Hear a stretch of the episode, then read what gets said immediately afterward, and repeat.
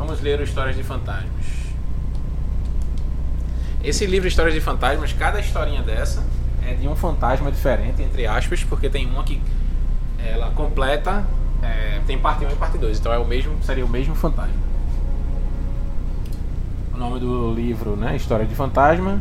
O livro chama, o capítulo chama Pressão, e eu acabei de tirar aqui porque eu sou muito burro. Capítulo chama Pressão,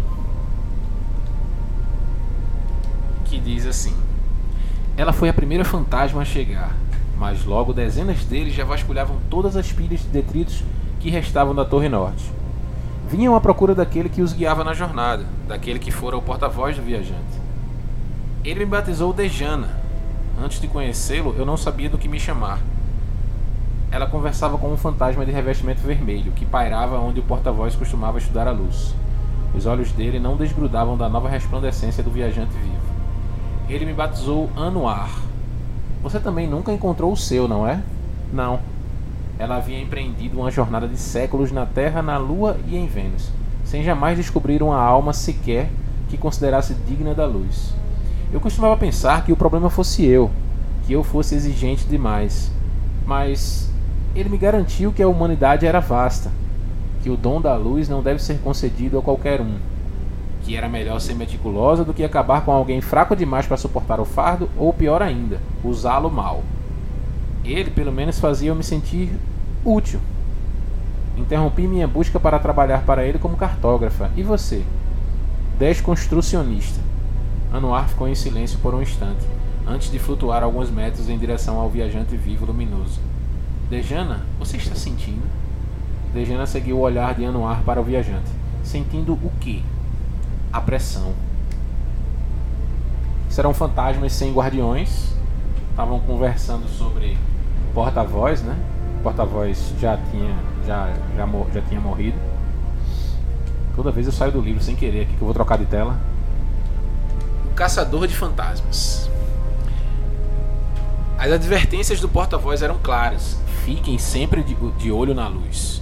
Se senti-la fraquejar, você se afastou demais. Em certos lugares, nem a luz do viajante chega. Agora cá estou eu, à deriva no pastiche obscuro conhecido como Arrecife, onde nenhum fluxo de luz me toca. Mas essa. essa foi a intenção do meu guardião. O nome dele é Cyril, e Cyril me batizou Tensão. Eu o encontrei nos confins, nas confins, foi ótimo, nos confins de Mercúrio, em um vale que a transformação dos Vex não chegara a tocar. Ele parecia resiliente, determinado, velho e sábio.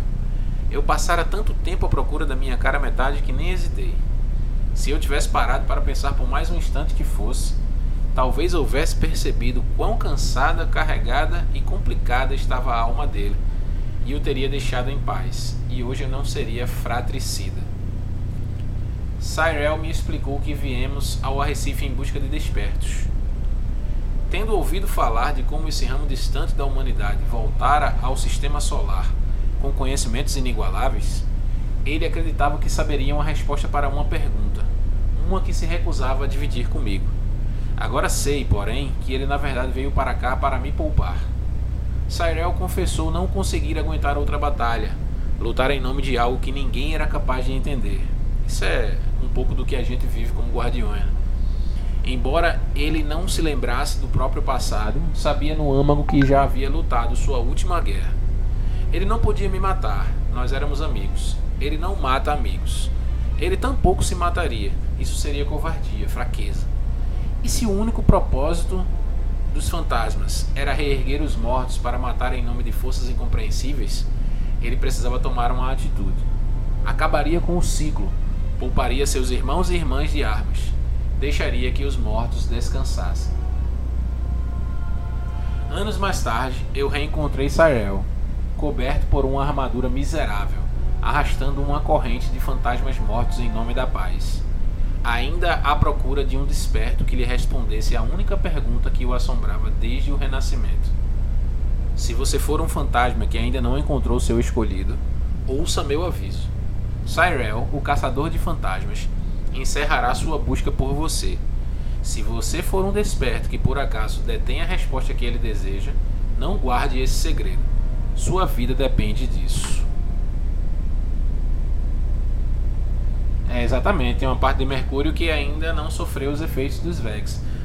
Se bem que o fantasma talvez estivesse falando de uma simulação, mas eu acho muito difícil. Eu acho que ele realmente foi numa área de Mercúrio que ainda tem verde mesmo. A escolha do escolhido. A escolha do escolhido é incrível. Ela se concentra em revivê-lo novamente, só que dessa vez ela hesita. Olha aos arredores, absorvendo a cena de carnificina humana. Ela rememora a chegada deles no vilarejo, como a população o aclamou e o abarrotou de presentes implorou que ele ficasse, que os defendesse, que os mantivesse a salvo. No começo ele pareceu relutante, mas quanto mais tempo ficava, quanto mais decaídos abatia, mais o aclamavam. Todo aquele louvor o deixou mais ousado. Ele ficou mal acostumado, viciado nas exaltações, nos presentes. Quanto mais consumia, mais os recursos do, do vilarejo escasseavam. Ele empreendeu expedições para tomar de outros, sem aviso nem diplomacia. Exibia o próprio poderio como um dos ascendidos, exigindo ser aclamado como salvador. Aquele que ele outrora havia protegido, aqueles que ele outrora havia protegido, agora morriam sob seu jugo, e ainda assim o veneravam. Por mais que ele tentasse guiá-lo de volta para a luz, lembrá-lo de por que fora escolhido, ele parecia ensurdecido pelas adulações daqueles novos vassalos. Ressurreição após ressurreição, a lenda dele prosperava enquanto os mortos continuavam mortos. E ele se tornava mais ambicioso e implacável. Parou de aprender com os próprios erros e passou a achar que a imortalidade era um direito dele. Certa noite de inverno, trajando uma armadura dourada, ele guerreou com um assentamento costeiro de, de pescadores e espiritualistas. Não houve sobreviventes, nem homens, nem mulheres, nem crianças.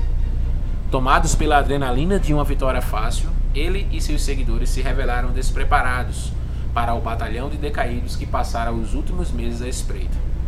Foi um massacre por cima de outro, e apenas ele, um ascendido, sobreviveria a algo assim. Ela afasta o olhar da carnificina que a cerca. Ela fita, ela fita aquele que escolheu a armadura dourada ensopada no sangue de vítimas e adoradores ainda reflete para ela a luz de seu único olho. Nem todo mundo que foi acendido era gente boa, não, tá? A gente tem como exemplo aí os senhores da guerra, né? Fala aí, Eric, tudo bom? É, um fantasma pode escolher não ficar ao lado do, do seu guardião. Tem um, inclusive, que mais pra frente vai mostrar aqui que ele, o cara fica, o cara tem algum tipo de esquizofrenia e o fantasma escolhe não ressuscitar ele, porque se ele continuasse fazendo isso, eles ambos seriam destruídos. E o fantasma não queria ser destruído. O nós antes de nós. Eu me lembro do momento em que nascemos. Houve dor, perda e uma sensação de queda. Seria o fim?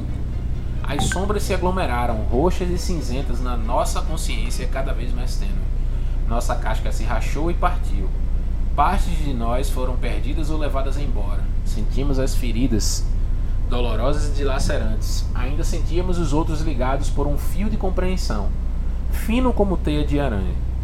Éramos um jardim sem flores. Um vale coberto pela penumbra. Sentimos a nossa morte. Não queríamos partir. Então lá estava eu, longe do todo. Eu podia senti-lo se encolher, voltasse para si mesmo, obscuro e cego.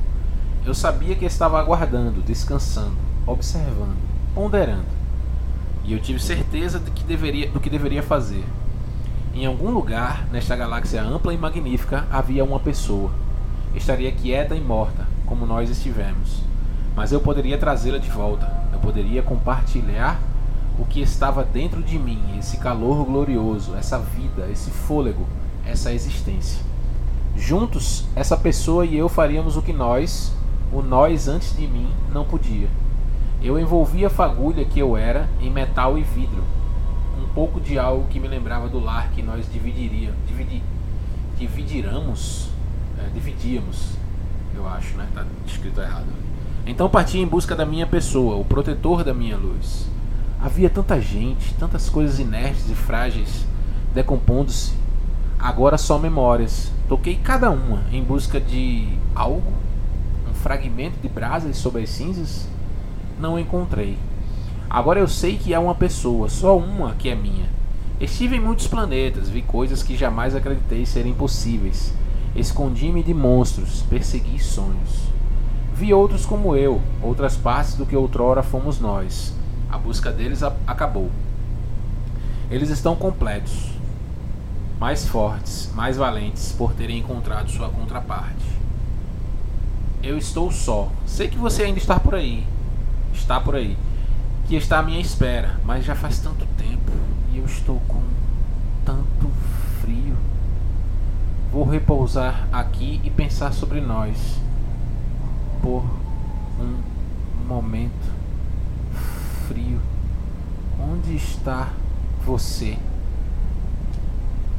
Será que o fantasma morreu?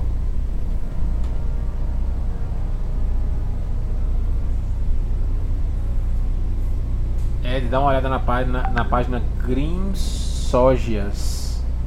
Depois para uma curiosidade que tá lá, uma curiosidade que tá lá sobre a estranha. Se você puder me adiantar do que se trata, assim, o que é, qual é a curiosidade, basicamente, pra gente conversar sobre. Acabei saindo do livro sem querer de novo. Não me chame de fantasma. Quero um nome. Isso é por causa de Sagira? Ela é uma péssima influência para você. Ela tem um nome. As pessoas não ficam chamando ela só de fantasma. É um insulto ser só fantasma. Eu não sou uma coisa, eu sou eu. Quem é você então? Eu, eu não sei, eu sou eu. E você quer que eu defina você? Assim parece que você é uma coisa. Você é insuportável, sabia? Você não precisa me trazer de volta. Sabe que isso não é verdade. Não mesmo? Lá vai você de novo, Tyra, questionando tudo. É o fantasma da Tyra Carne tratando o mundo todo como um quebra-cabeças que você precisa registrar, analisar e catalogar. Eu não consigo evitar. Se eu não questionar, não estudar, não aprender, então não tenho propósito. Toda mente tem a sua própria forma. Andou lendo filosofia de novo. Rousseau, e Cora me emprestou um exemplar. Hum.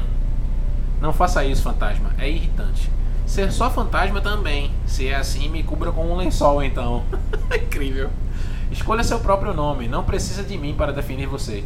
Escolho então. E aí? Qual é o seu nome, fantasma? Não me chame de fantasma. Muito legal esse diálogo. Elogios. Eu me lembro de conversar com Ofiucos. Ofiucos é o fantasma da Ikora. Certo dia, sobre a ligação entre fantasmas e guardiões. Foi há muitos, muitos anos, quando ainda estávamos na cidade e Osíris era o comandante da vanguarda. Osíris e Ikora ficavam conversando por horas, dias às vezes, e francamente era bem chato. Principalmente quando eu acabava como babá de Ofiugo. Sério, ele não é um fantasma bom de papo. Isso deve ser Sagira. Enfim. Ou, ou, é ótimo, ou me disse ter criado uma teoria de por que só um fantasma era vinculado a cada guardião. Ele achava que cada um de nós nutria forças que complementavam fraquezas no nosso guardião e vice-versa que precisávamos ficar juntos, ou nenhum de nós seria inteiro. Como almas gêmeas? Perguntei. Por que eu não me apaixonei pelo, porque eu não me apaixonei pelo Osiris ou algo assim? Seria bem esquisito e ele também me irrita toda hora. Não é uma conexão romântica, disse eu. Se tivesse olhos, teria revirado. Tipo o famoso. É. Acredito que o viajante entende que pessoas normais não bastariam para proteger a humanidade. Que seres extraordinários de corpo e espírito seriam necessários e que só pela fusão de fantasma e guardião em uma unidade isso poderia ser atingido. Não sei onde Cora guarda você, disse a ele, mas eu e Osiris não somos uma unidade. Você já nos ouviu discutir. Bastante. E por que você o contradiz? perguntou o Porque ninguém mais faz isso. Ele é o grande e poderoso Osiris, herói, estudioso, salvador, etc, etc e tal. E ninguém, ninguém mesmo, nem Cora discute com ele de verdade. Fazem o que ele quiser mesmo se for uma péssima ideia. Eu não. Todo mundo precisa ouvir umas verdades de vez em quando para manter a humildade, especialmente Osíris. Você diria que essa é uma força que complementa uma fraqueza? Não respondi. Detesto quando a outra pessoa tem razão. Que bom que não é muito frequente. Tá legal, fantasminha esperto. Falei. Tá legal, fantasminha, fantasminha esperto. Falei por fim. E você, Icora? Vocês dois são rígidos e formais, leem demais. Sou uma influência calmante. Eu a encorajo a pensar antes de agir e não deixar que as emoções dominem, a dominem. Não consegui segurar, eu comecei a rir. Chegou a demorar um minuto para que eu recuperasse o controle. E Cora? Falei rindo tanto que mal conseguia falar. Você já viu Ikora? Ela só faz pensar. Você não a conhece mesmo, contou Orfiucos. Muita onda essa conversa entre os fantasmas. Ah, isso é antigo, Major. Isso é da época da expansão da, da mente bélica, cara. É, é um, era um puzzle no. no dentro da, da, Quando você vai falar com o Rasputin no bunker dele lá. No bunker não. Lá em Marte, né? No núcleo de Rasputin. Na entrada, no corredor à esquerda, tem uns símbolos. Era um quebra-cabeças que a galera descobriu. Uma das senhas o pessoal fez força bruta, mas recentemente um cara descobriu como é que resolvia na moral. E. E aí era uma coordenada que levava até uma réplica da Lança Valkyria, uma réplica no mundo real, né?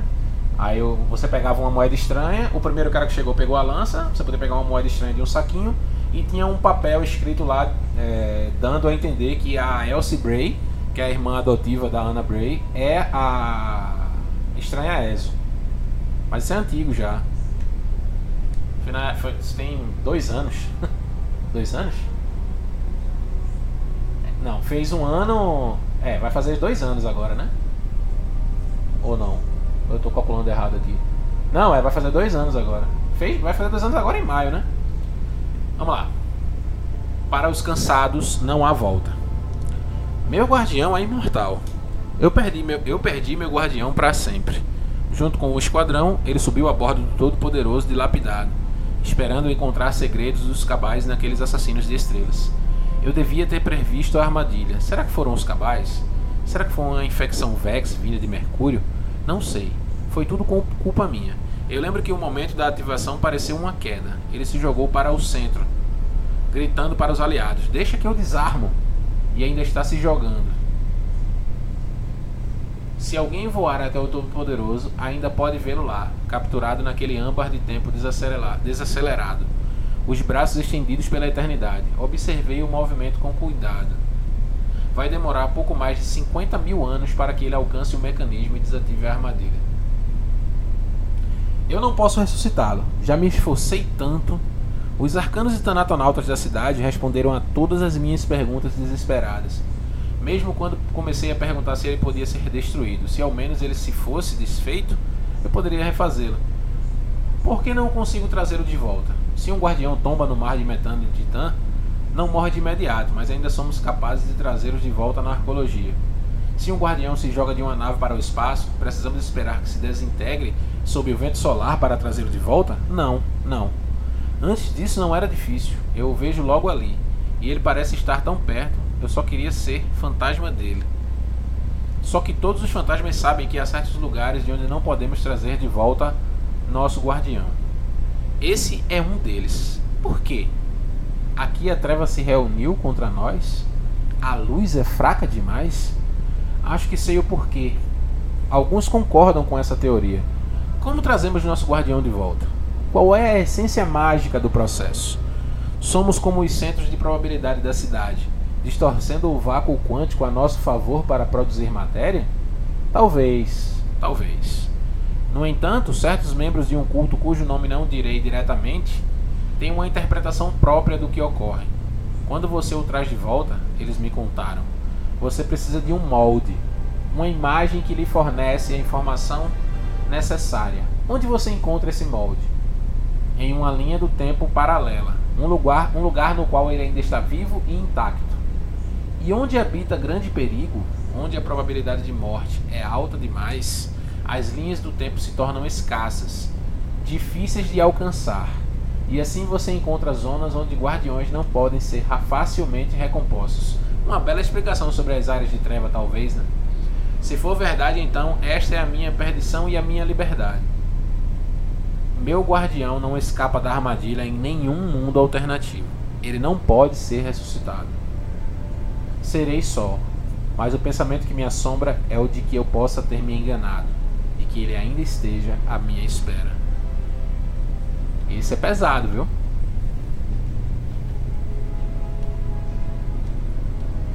Cadê aqui? Nossa, tem muitos, né? Mas vamos lá. Esse, é, pra mim, é um dos mais legais. Confissão da Esperança, parte 1 e Confissão da Esperança, parte 2. A escolha Minha Sombra. Né? Confissão da Esperança, parte 1. A escolha Minha Sombra. Não foi motivada por lógica. Deixei que a emoção tomasse conta.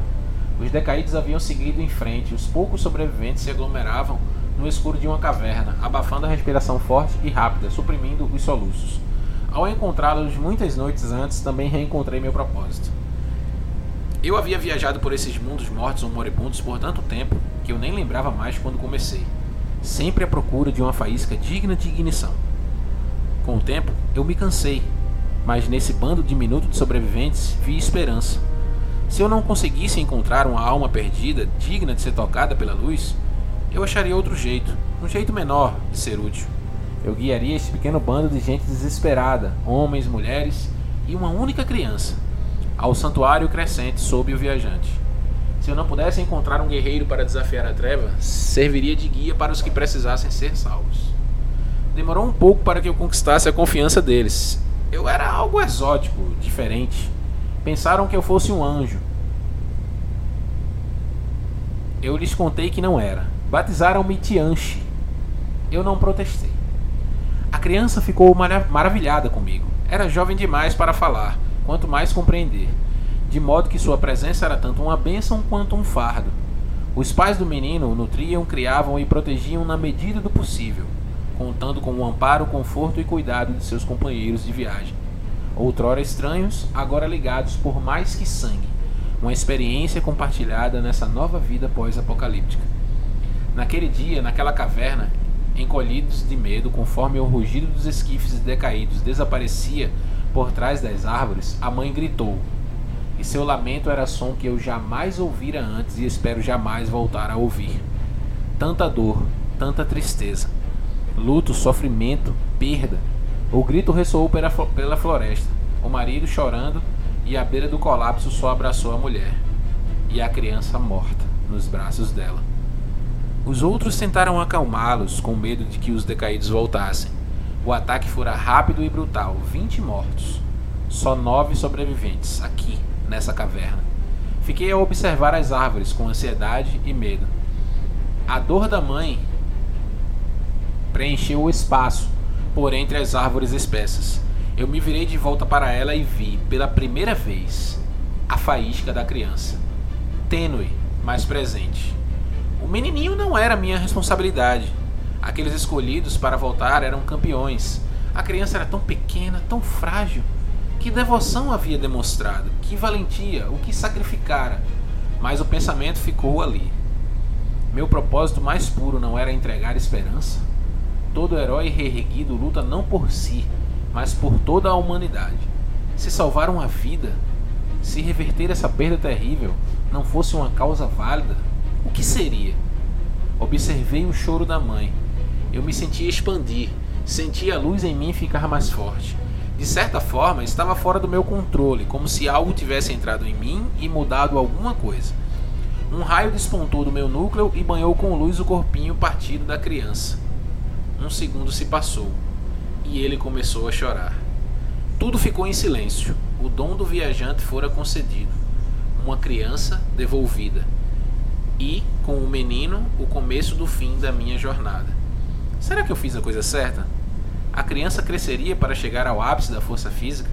Estaria, como todos os retornados, pronta para as guerras por vir? Só que logo me veio um pensamento, um que jamais me ocorrera. Talvez a morte tivesse sido melhor. O que eu havia concedido à criança se revelaria salvação ou perdição? Conforme o choro ecoava, os sobreviventes olhavam chocados. Havia alegria naquele silêncio, um, um maravilhamento. Eu olhei para o menino, sentindo o orgulho começando a se formar. Eu havia feito a coisa certa. Mas aquilo é passado, somente meses atrás, mas o bastante para parecer toda uma vida. Agora os decaídos voltaram e estamos fugindo, e eu temo que a promessa de um presente dado nem de longe baixa para nos salvar da lâmina de um pirata. Fragmento da última transmissão de um fantasma desconhecido. Vamos agora para o olho observador. Oh meu Deus, toda vez ele sai porque eu vou trocar de tela para ver se vocês falaram alguma coisa. O olho observador. Estou em paz. Se meu outro não está por aí, se não há como achar o meu guardião, então vou encontrar modos de contribuir para um bem maior. Já faz ciclos desde que, eu, desde que eu me disse que seria útil de todo modo possível, mas é um mantra que eu repito, um lembrete constante. Se não tenho outro, as minhas ações devem bastar. Se não tenho outro, eu devo me tornar o herói que não posso encontrar. Só o nobre na hora. Acontece que a nobreza é o tipo de coisa que coloca os bem intencionados em risco. E parece que não vejo problema nenhum nisso. Talvez nenhum de nós veja. Talvez seja isso o que nos torna heróicos. Aceitar o risco como uma consequência de fazer a coisa certa. Venho rastreando há algum tempo movimentos de tripulações de decaídos ao longo da orla da ZME tomando cuidado para não adentrar demais o território. Afinal, sou só um fantasma, sem guardião, sou inútil em combate. Mas posso observar, aprender e relatar. Posso achar meu próprio jeito de combater os inimigos da luz. Todos os fantasmas ficam de olho em tudo. Registramos e compartilhamos os destaques das nossas viagens. Isso nos ajuda e ajuda nossos parceiros a navegar pela fronteira, embora a vasta maioria dessas terras continuem inexploradas. A única diferença entre o fantasma que sou hoje e o que fui outrora é o meu foco. Enquanto antes eu era movido só pela necessidade de encontrar e me sincronizar com o guardião, agora me dedico totalmente à espionagem, à arte de coletar informações. E não estou a sós nisso. Há toda uma rede de fantasmas como eu. Caso encontremos nossos outros, haverá júbilo e uma troca da missão para servir como mão direita dos verdadeiros guerreiros da luz.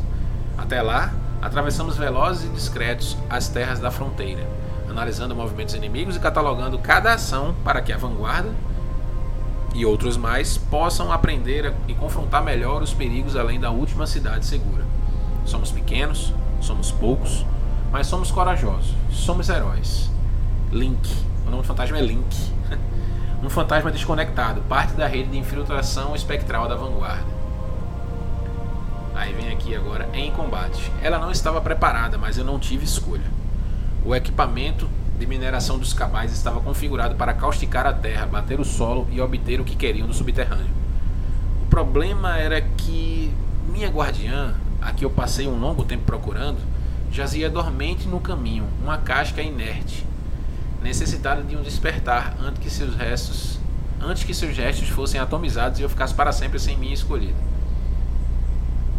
O fato de eu tê-la encontrado segundos antes da chegada da equipe de análise da Legião Vermelha foi muito azar.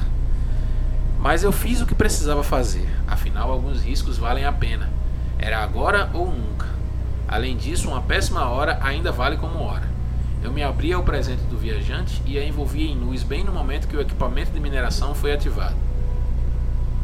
Minha nova guardiã puxou o ar e se sentou, gritando como se despertasse de um pesadelo. Nada bom.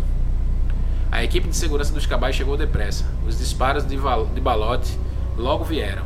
Antes que ela pudesse tomar um segundo fôlego, já estava morta. De novo.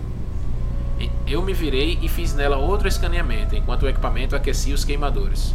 Os cabais soltaram as bestas bélicas sobre nós. Minha guardiã estava de pé no exato momento em que a terra se aquecia e as bestas bélicas avançavam. Ela estava confusa, como era de se esperar. Corra, agora!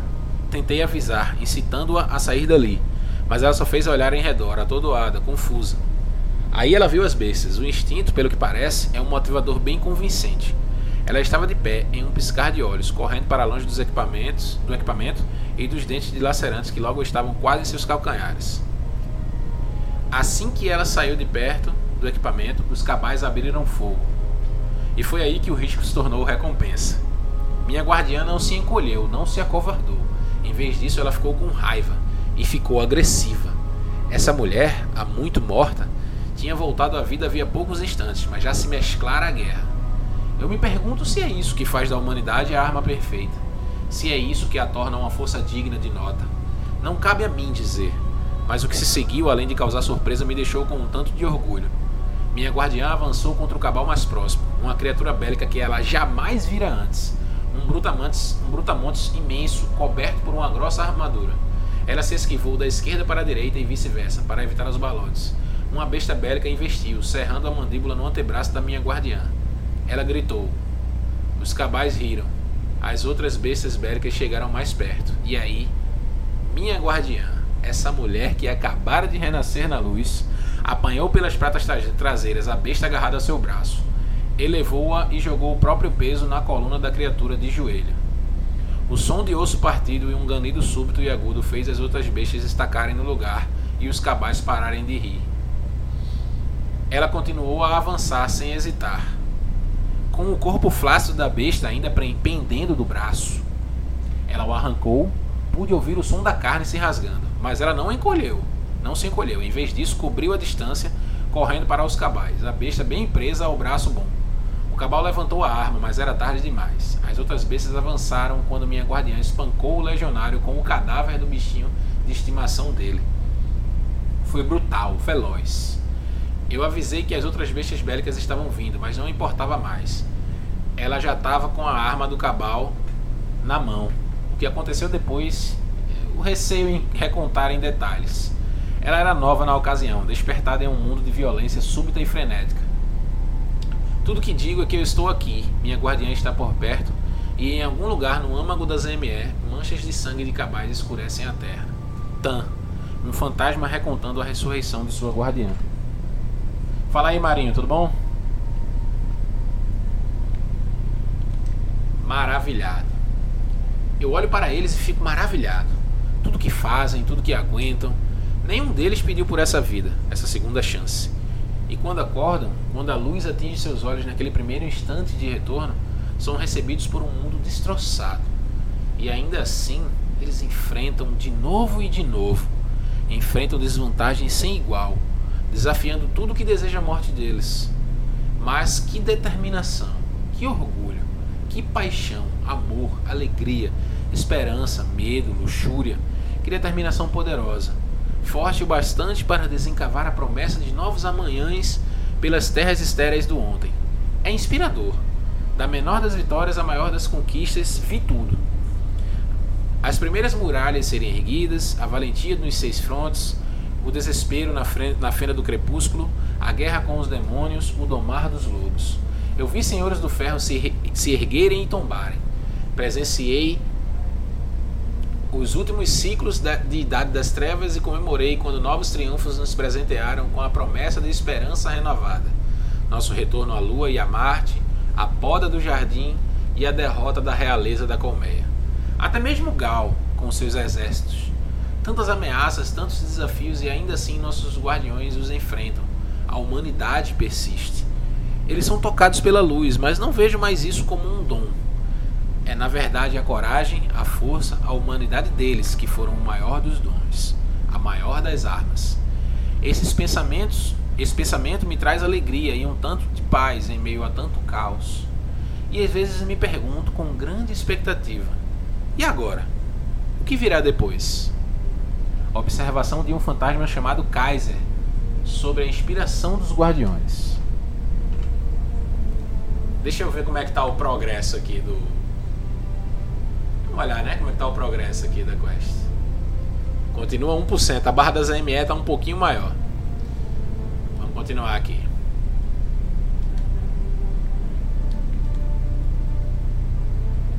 Agora vem a parte 2 daquele livro lá, daquele fragmento lá do fantasma que ressuscitou o bebê. Aqui na selva, sob Confissão da Esperança, parte 2.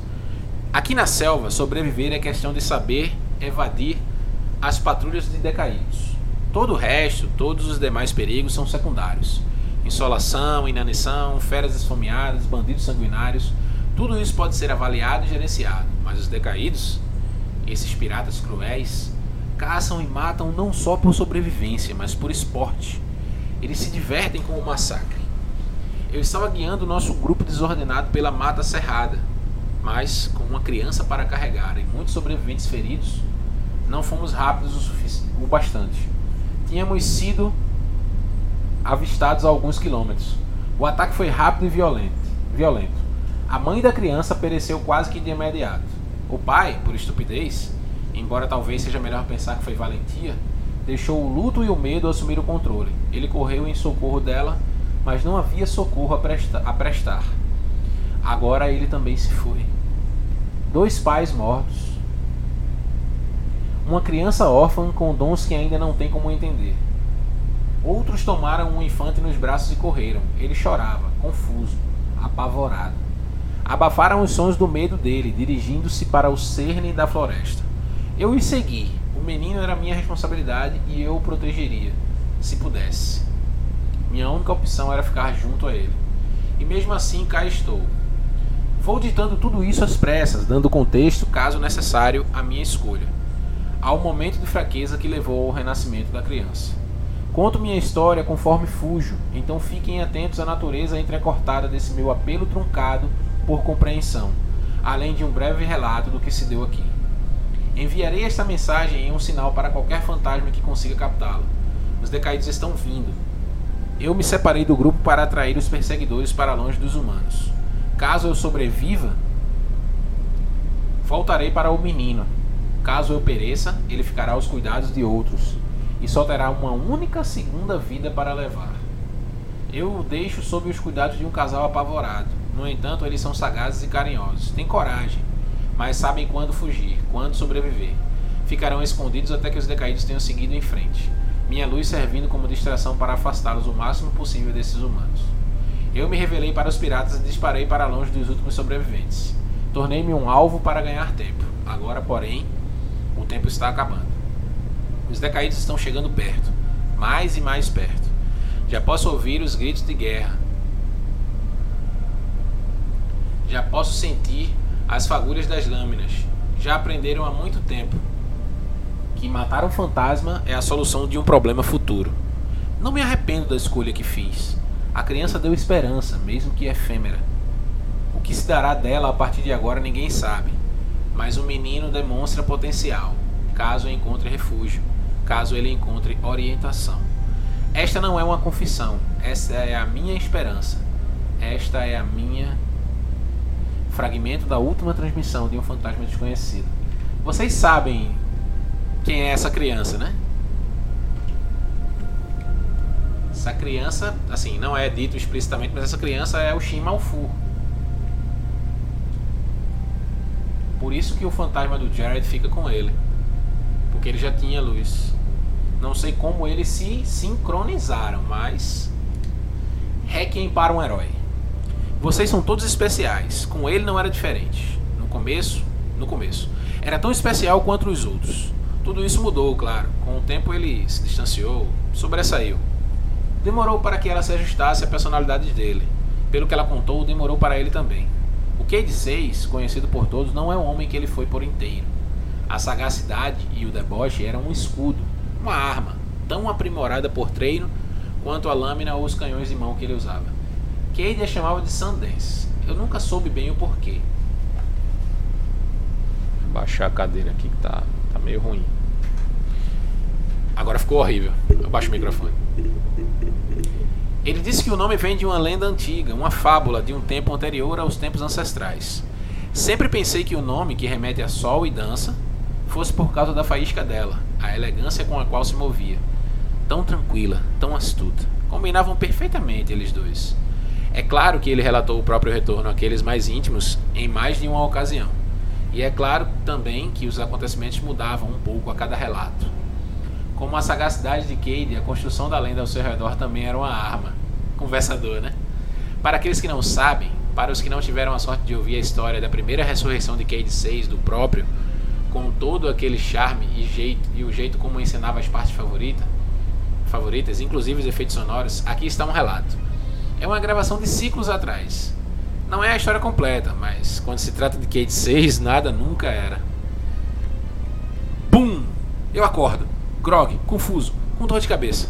É a mesma coisa para todos nós. Então o choque inicial não é novidade. Sundance bem ali na minha frente e eu surtando. Meu cérebro está funcionando, mas só consigo lembrar que sou um ser vivo funcional. Sou humano, sou homem.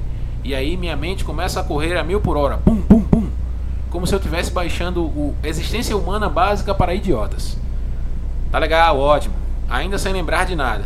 E mal consigo entender direito a bola robô flutuante e falante que tá matraqueando na minha frente. Eu tô surtado, então surtei. Dei um murro que ela caiu no chão. Com força. Aí saí correndo. Eu vou correndo e ela vai correndo atrás. Ou esse troço que ela faz, já que ela não tem pernas. Ela logo atrás de mim gritando: lado errado, lado errado, berrando. E eu berrando junto. Nem sei o que ela tá gritando, eu só corro. Já é noite. Cheguei a dizer isso? É noite, meus olhos ainda se ajustando, então eu continuo correndo e correndo, sem enxergar nada, sem lembrar nada, morrendo de medo, confuso para valer. E aí eu caio, caio direto. Eu tipo corri até cair de um penhasco. Não foi uma queda curta, eu fui quicando várias vezes, senti cada impacto, até que parou, até que ficou tudo preto de novo. E aí, bum, de volta.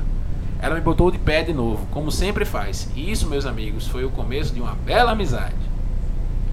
Muitos não ouviram essa história, e ao ouvir, é bom não buscar nenhuma verdade absoluta sobre quem foi esse homem ou guardião. Não é para isso que serve a história. O propósito, agora mais do que nunca, serve como uma armadura que Cade mais usou. Ele achou que fosse engraçado, e agora, mais do que nunca, Cade ia querer que ríssemos. Fantasma de Shiro 4 em uma reunião em homenagem a Cade 6. Saudade Shiro 4, viu? é muita loucura esses, esses fragmentos, muito legal. Eu, eu me amarro no lore do Dash, né? Sensacional demais. Em Terra de Decaídos. Não faço barulho, não tenho presença.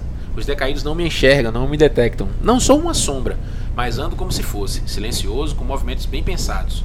Tão determinado quanto no dia em que entrei no covil deles, há um mês. Usei a luz do dia para disfarçar a minha própria, porque a floresta aqui é estéril. É, é um lugar morto, de um lado a outro, com um zumbido constante dos catadores arrancando as antigas glórias desse mundo. E observo, aprendo, registro e, e preservo. Cada movimento deles se torna a minha obsessão. Absolvo cada palavra, mesmo não conhecendo a língua abissal em que falam, pois outros a conhecem e decifrarão as frases. Encontrarão os segredos ocultos em cada um. Segredos são como armas, e sou um instrumento para destruí-los. Eles são um inimigo, são cruéis, e eu vou aprender e compartilhar. Aí assim serei a ruína deles. Qual o motivo dessa gritaria? Estou nas profundezas agora. Impossível dizer até que ponto mergulhei. Registrei cada metro, mapeei cada caminho, só que aqui é um labirinto que se retorce e se revira ao infinito, e os gritos de comemoração ecoam, cheios de júbilo e violência fazendo-me hesitar à medida que entro em corredores desconhecidos, densamente patrulhados. Sim, sim, eis um lugar especial, sagrado, mecanizado, e os gritos se mesclam a berros e ao rugir de engrenagens. O júbilo se misturando à dor. Há sofrimento aqui, punição, um, um, um ritual? Preciso descobrir para que saibamos e avanço devagar com cuidado. Não posso ser visto não posso ser detectado. Metro a metro, para qualquer lugar onde haja cobertura. Rápido e determinado, sempre que exposto. Abro o caminho, deixando outros pontos inexplorados. Os gritos precisam ser compreendidos. No entanto, eles acabam cessando, dão lugar à harmonia da rotina atarefada dos piratas. Nossa, eles nunca descansam. Ou por outro lado, quando descansam, outros continuam o trabalho preparando expedições de catadores, remexendo os espólios, organizando a frota, as armas, o culto, modo como veneram as máquinas. Eu deveria me sentir seguro aqui, como um de seus deuses? Seria eu uma máquina? Não sei, não sei de nada. O culto não é tão simples. Sem os ecos da cacofonia empolgada, diminuo o passo. Mas continuo vigilante, em busca da origem. Leva semanas até eu conseguir. Semanas até esse dia. Uma cerimônia acabou agora e estou enviando um relato de tudo que vi porque fui visto. E tenho certeza de que vivo agora os meus últimos momentos. A cerimônia é combate, ritual e fúria. É um poço e uma arena, onde os mais fracos e menos dignos precisam provar o valor, o próprio valor ou sofrer e morrer. Ah, como lutam sujo. Como lutam para sobreviver ou pra, para prosperar. Nesse poço, diante do olhar de um arconte, elixir humilhados podem se redimir. Piratas de baixo escalão podem ganhar status de rebaixado a vândalo, de vândalo a capitão, de capitão a. É aqui onde são forjados, são julgados. É a prova de fogo diante de seus superiores. É contra isso que lutamos. Matar ou morrer, prosperar ou perecer. Para eles os fracos são inúteis e assistem e tossem e assistem e torcem e gritam sob os olhos do arconte. Só que eu me descuidei, o fervor me distraiu, e agora o olhar do arconte me percebeu, e estou entremeado demais nesse labirinto para correr, e acho que ele está sorrindo. A última transmissão frenética de Rain. um fantasma corajoso da rede espectral.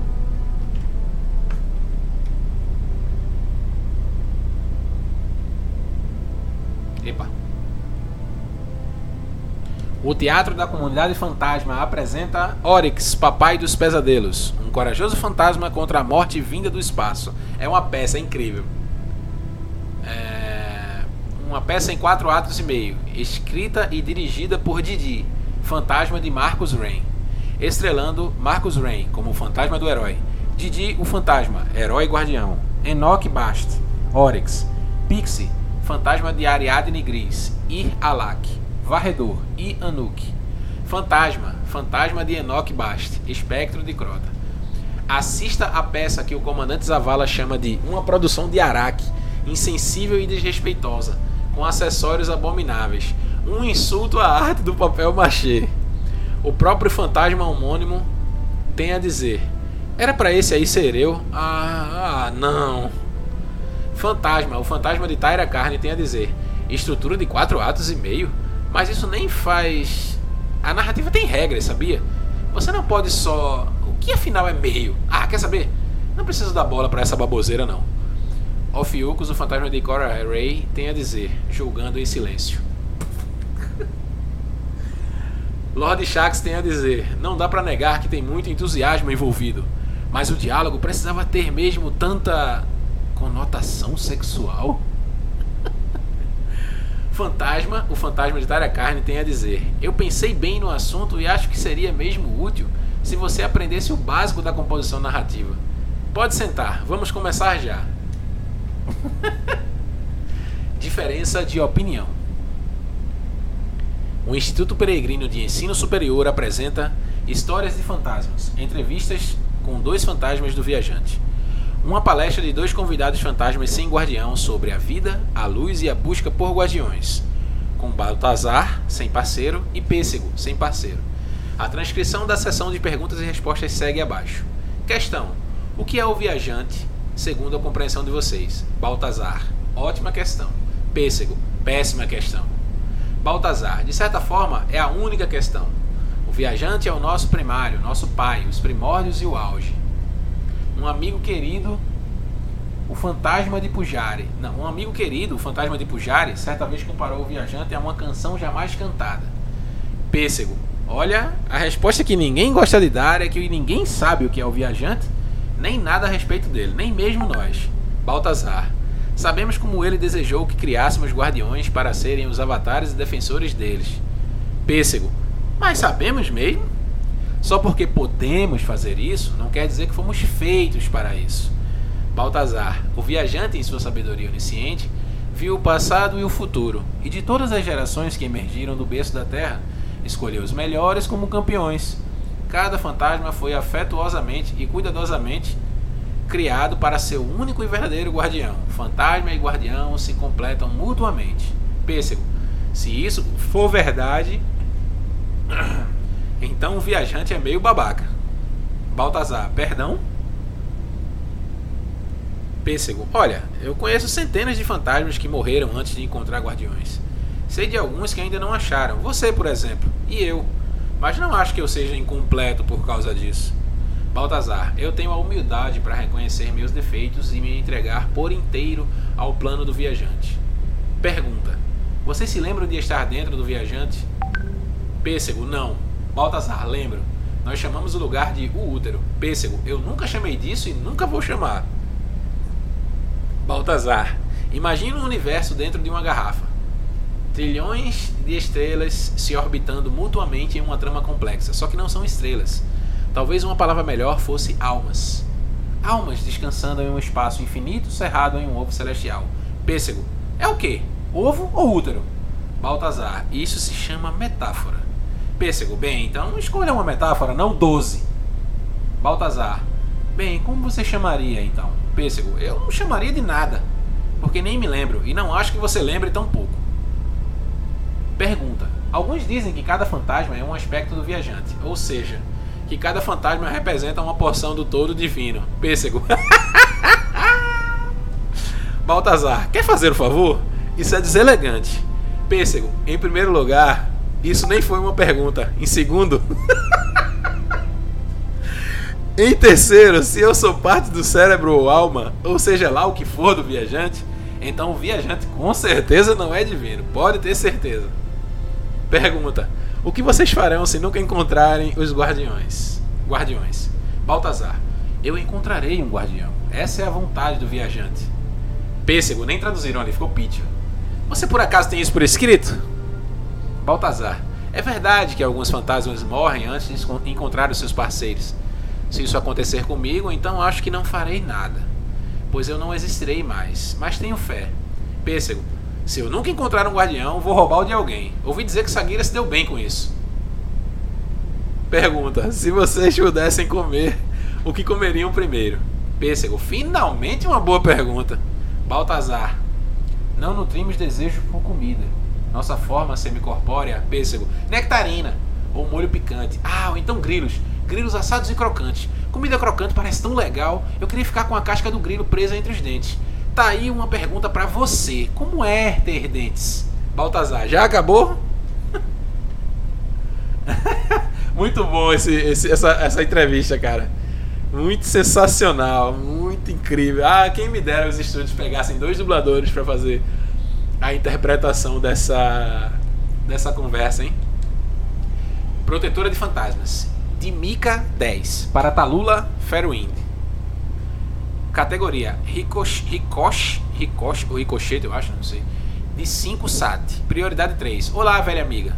Tenho um dom para encontrar caçadores. Outra do meu bandinho encontrou um parceiro, um homem humano. E agora os dois estão indo até você via veículo marítimo pelo Pacífico. Fique de olho nesse, Talu. Ele assumiu o nome Andalbrask e que, creio eu vai dar trabalho. Talvez essa jornada toda tenha me deixado sentimental. Sempre que um dos meus protegidos fantasmas encontra um guardião, eu fico triste, porque meu grupo fica ainda menor. Sinto falta deles, agora só tenho mais um fantasma além do meu próprio. Nós o chamamos de filhotinho. É o caçula da minha ninhada metálica. O filhotinho ainda não fala, mas o olho azul nunca para de procurar um guardião. Planejo reabastecer no Cosmódromo e levar o filhotinho para o norte. As estepes de lá são território inexplorado exceto pelas aventuras daquele lobo solitário, Conar. Minha correspondência com ele vem sendo regular, do meu lado. Me considero sortuda quando ele responde uma a cada cinco mensagens. Mas você e eu sabemos que as informações são confiáveis. Ninguém conhece a antiga Rússia melhor do que ele. Talvez no cosmódromo eu encontre uma nave capaz de deixar a atmosfera. Embora ainda haja muito a ver para mim nessa terra, encontrei vários fantasmas que acreditam que seus guardiões estão fora daqui a espera nas, a espera nas ruínas da Era Dourada de Libertários. Estar e além. Libertários eu acho que era Liberpoli, né? Não sei. Posso estar enganado. Algumas dessas luzinhas decidiram desbravar o vácuo por conta própria, para encontrar seus parceiros de destino. Eu digo que ainda falta tanto da Terra a explorar que talvez seus guardiões ainda nem tenham nascido, mas alguns deles são irredutíveis. Se meu próximo bando de fantasmas decidirem empreender essa jornada, estou determinado a ir com eles. Nesses últimos meses pudemos desfrutar da ausência agradável de Cyrell. Agora estou mais confiante de que o despistamos em Australis. Se esse cara tentar machucar meus fantasmas, vou arrancar a garganta dele. Espero que você não esteja se sentindo abandonada. Você continua a fazer um trabalho importante, Talu. E como dizem, antes você do que eu.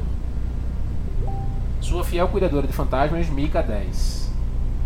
Fala aí, Logan, tudo bom? Deixa eu ver, tem alguém falando comigo aqui?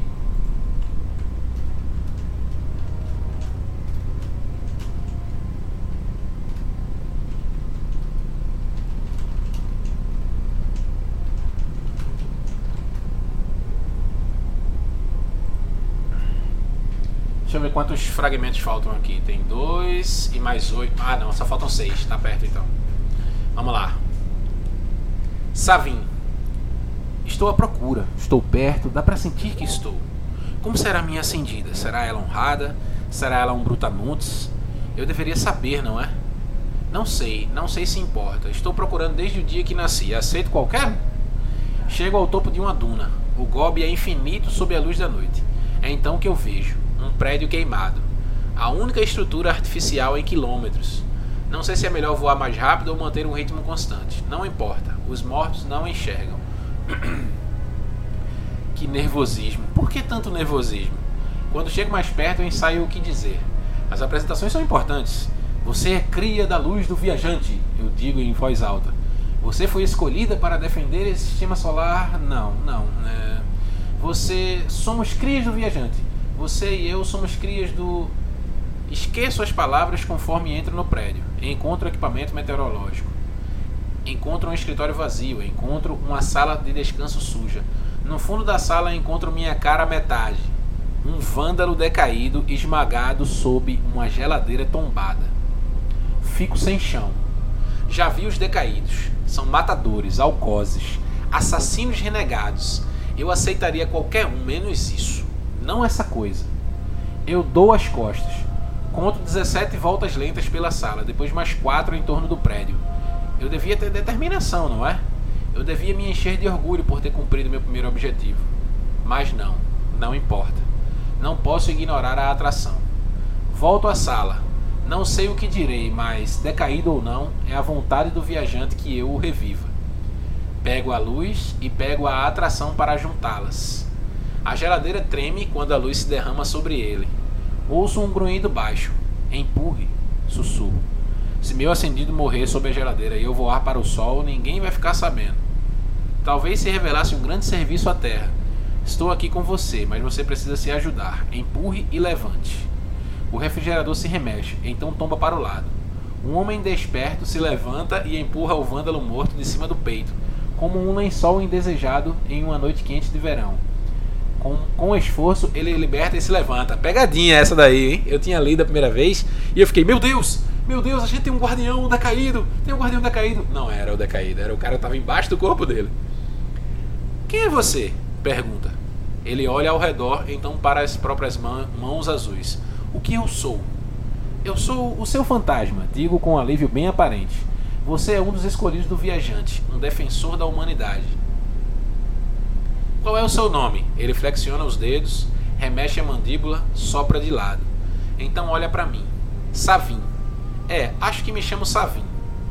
Ele assenta, ele assenta com a cabeça. Satisfeito. Vamos lá, seu fantasma. ele, ele presumiu que o nome do cara era, do fantasma era seu fantasma.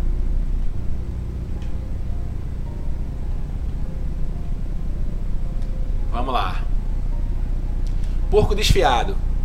Esse é o fantasma do Udren, né? Segundo a, a, a, a cutscene e o pessoal juntando as peças de lore. Esse aqui é o fantasma do Udren.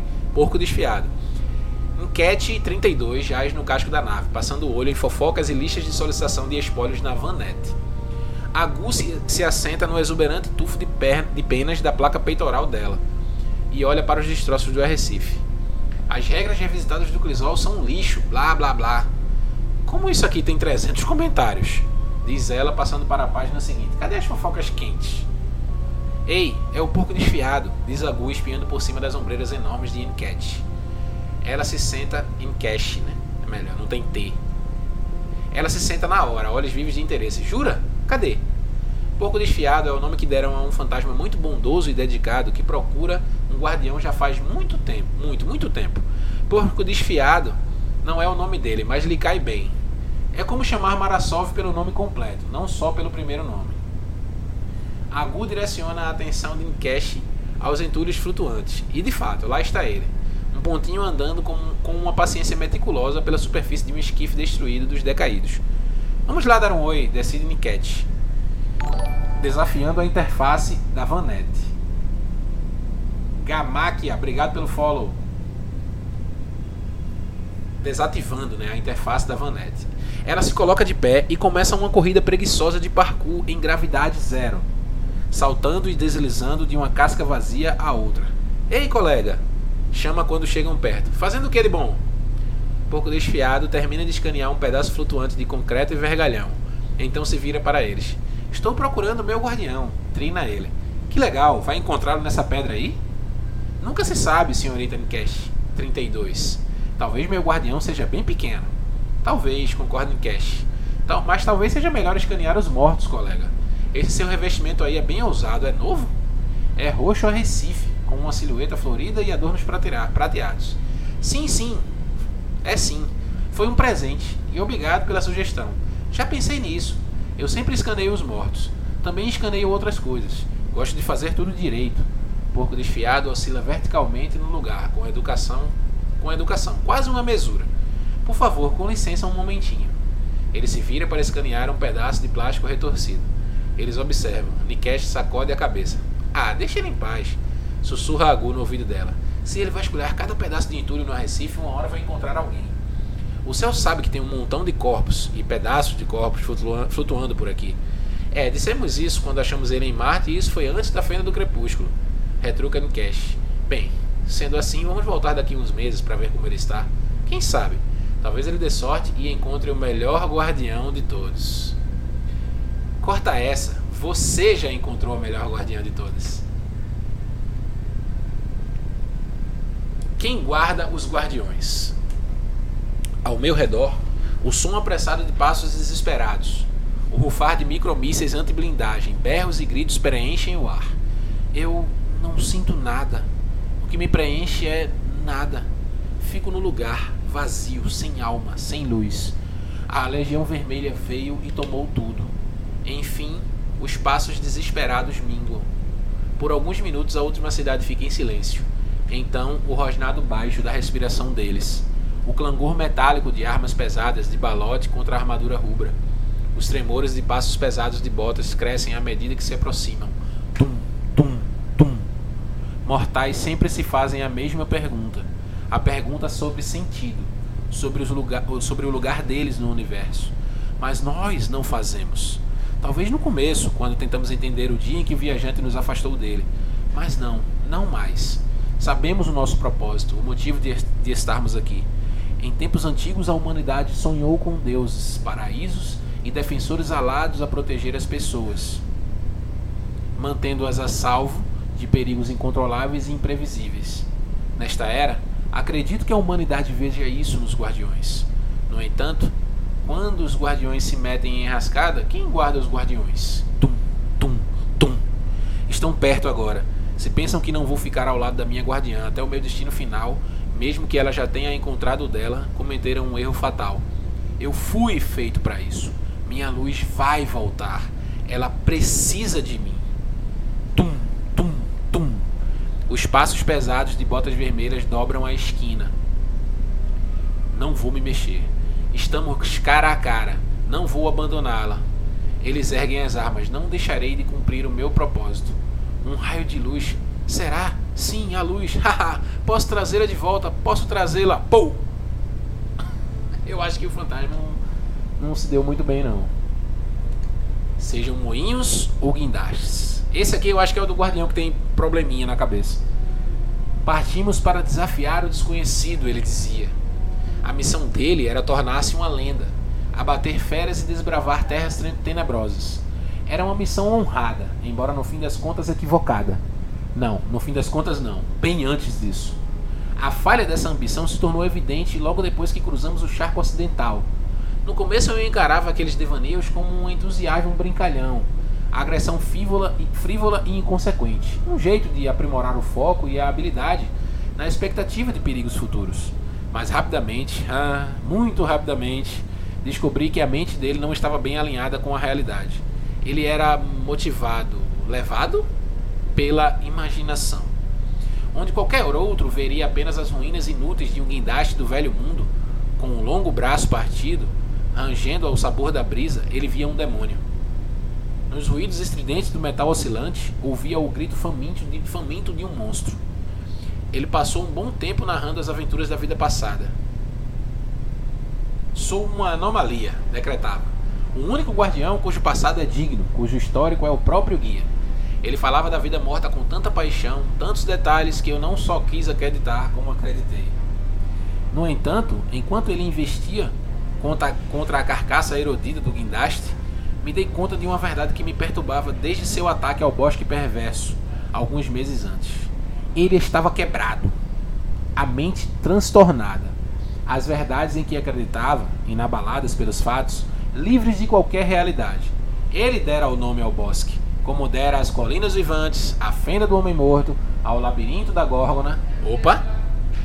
Todos pedaços comuns de paisagem, mercados, marcados como ameaças, a conquistar, inimigos a abater, conforme ele construía um mito de projeto grandioso e, como eu viria a descobrir, irreal.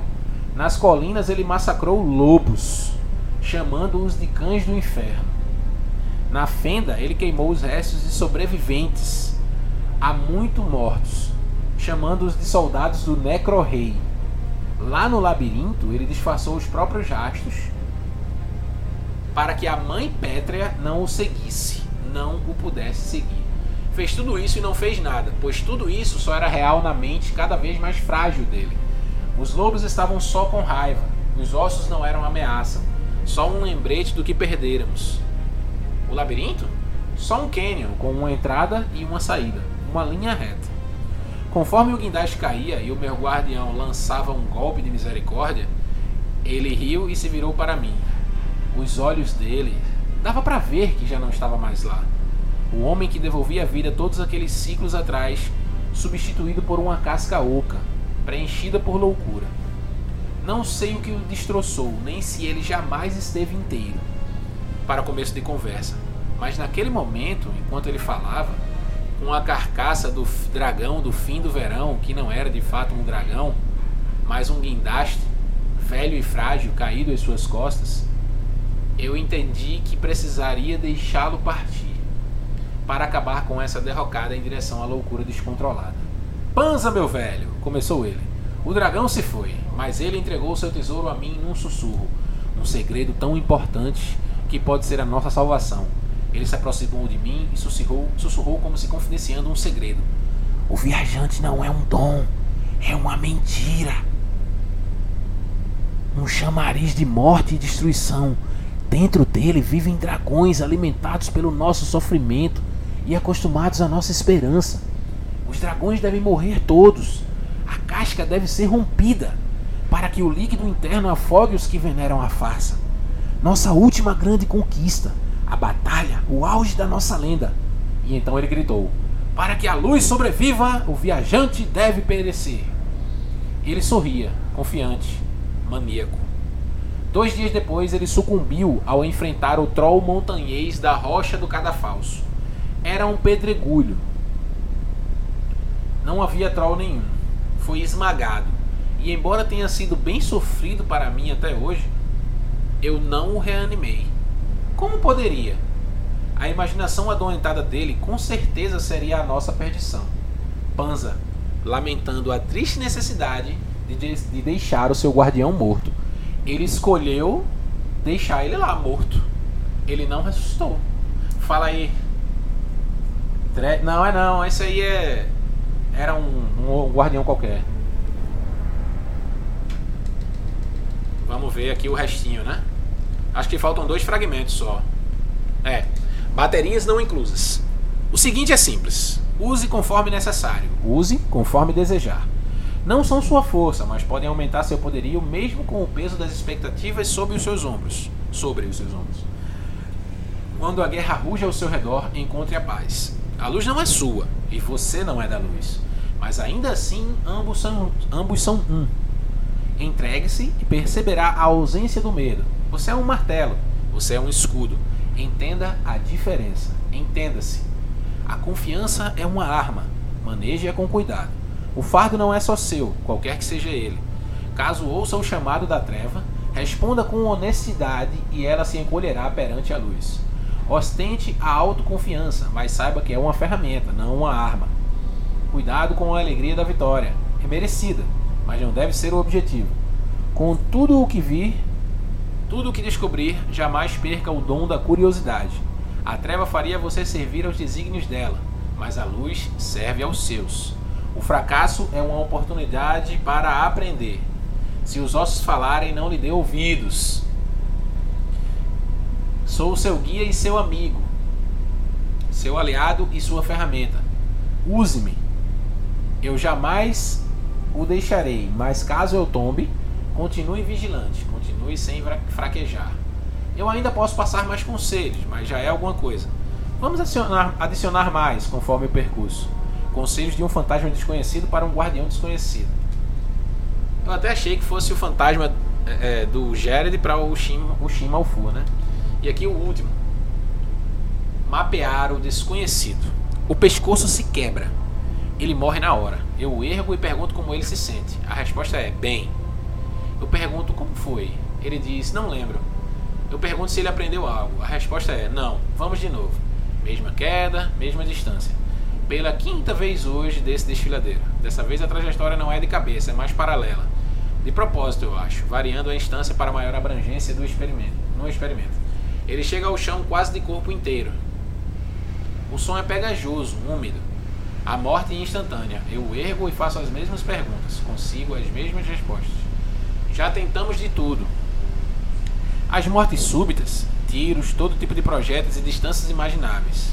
As graduais, asfixia por estrangulamento líquido ou vácuo, as biológicas, insetos e enormes materiais perigosos, radiação. Variamos a duração da morte de imediata a demorada, a mais longa durando vários anos. Tempo desperdiçado em uma jornada de descoberta que poderia ter sido melhor gasto em qualquer outro lugar. Nem sempre fui cético, mas há um ditado que fala de aprender dos próprios erros, ou saber quando parar, ou macaco velho e truques novos, ou algo do tipo. Não sei, mas sei o que é inútil quando vejo. Já tentamos de tudo, nada foi aprendido. Outros discordam, outros afirmam terem percorrido o outro lado da morte. Tem como provar? Respondo. A morte não é a resposta quando a vida está logo aqui na sua cara.